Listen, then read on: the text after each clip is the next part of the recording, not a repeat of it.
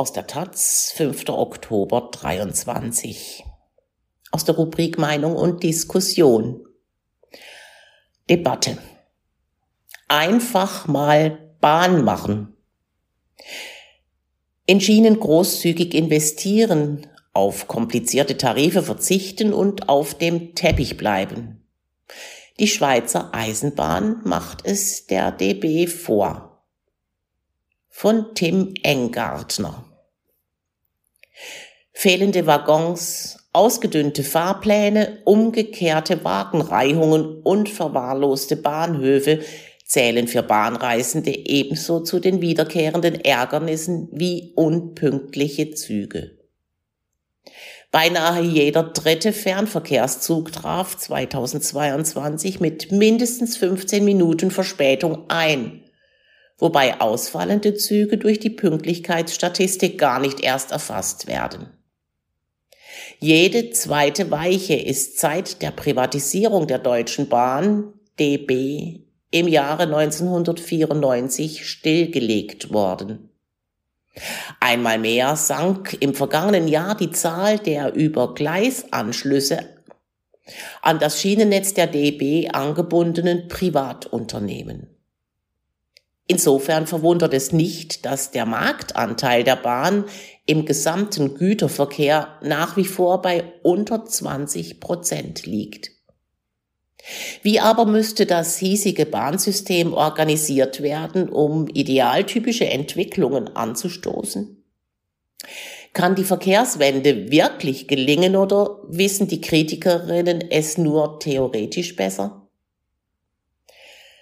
Während der Niedergang des bundesdeutschen Bahnsystems täglich zu beobachten ist, stellen die schweizerischen Bundesbahnen SBB unter Beweis, wie ein staatlich organisiertes Bahnsystem höchst effizient, nahezu flächendeckend und mit breiter Akzeptanz seitens der Bevölkerung betrieben werden kann entsprachen die Schweizer ÖPNV und Bahndaten bis zum Ende der 60er Jahre denen der Bundesrepublik, vollzog sich danach zwischen Basel und Chiasso eine von staatlicher Seite angestoßene Kehrtwende.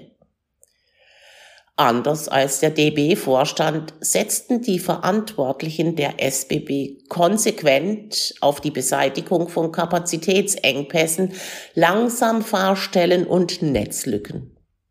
Eindrucksvoll belegen die SBB seit Jahren, wie die allseits proklamierte Verlagerung des Verkehrs auf die Schiene mittels intelligenter Vernetzung von Nah- und Fernverkehr, enger Zugtaktung sowie flächendeckenden Angeboten erreicht werden kann. Vermeintlich prestigeträchtige Großprojekte, wie sie hierzulande mit Stuttgart 21 oder dem Berliner Hauptbahnhof umgesetzt wurden, sucht man in der Alpenrepublik vergeblich. Das Fahrgastaufkommen ist dort seit dem Jahr 2000 um ein Drittel gestiegen und damit, gemessen an der Bevölkerungszahl, mehr als doppelt so hoch wie hierzulande. Aktuell nutzen täglich über eine Million Fahrgäste die Schweizer Bahnen mit einem klar strukturierten, einfachen Tarifsystem.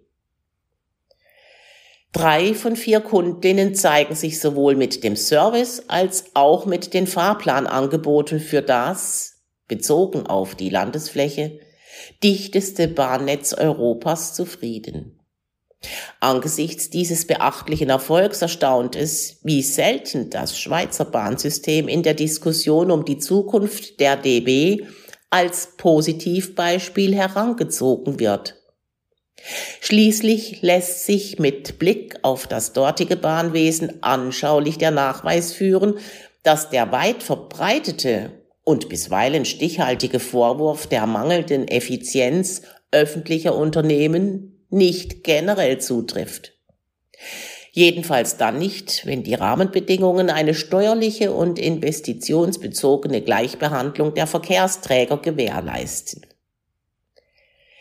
Während hierzulande gerade im Osten der Republik immer mehr Strecken stillgelegt wurden und werden, beherzigt die SBB mit dem Ausbau des Regionalverkehrs ein ehernes Gesetz der Verkehrswissenschaft. Angebot schafft Nachfrage. An Knotenpunkten wie Basel, Bern, Genf oder Zürich können Reisende im Stunden- oder Halbstundentakt umsteigen. Und obwohl das Schweizer Bahnsystem die höchste Auslastung in ganz Europa aufweist, erreichen 92,5 Prozent der Züge mit einer Abweichung von weniger als drei Minuten ihr Ziel. Dies ist das Ergebnis einer konsequenten Geschäftspolitik. Die Triebfahrzeuge werden in kurzen Intervallen gewartet. Das Gleisnetz wird kontinuierlich ausgebessert und mehr als die Hälfte der Trassenkilometer verlaufen mehrgleisig, so dass es auch in Ballungszentren kaum Nadelöhre gibt. Die Entmischung von Personen- und Güterverkehr durch separate Gleisstränge ist in der Schweiz schon vor vielen Jahren vorangetrieben worden. 41 Prozent des Güterverkehrs und damit doppelt so viel wie hierzulande wird über die Schienen abgewickelt.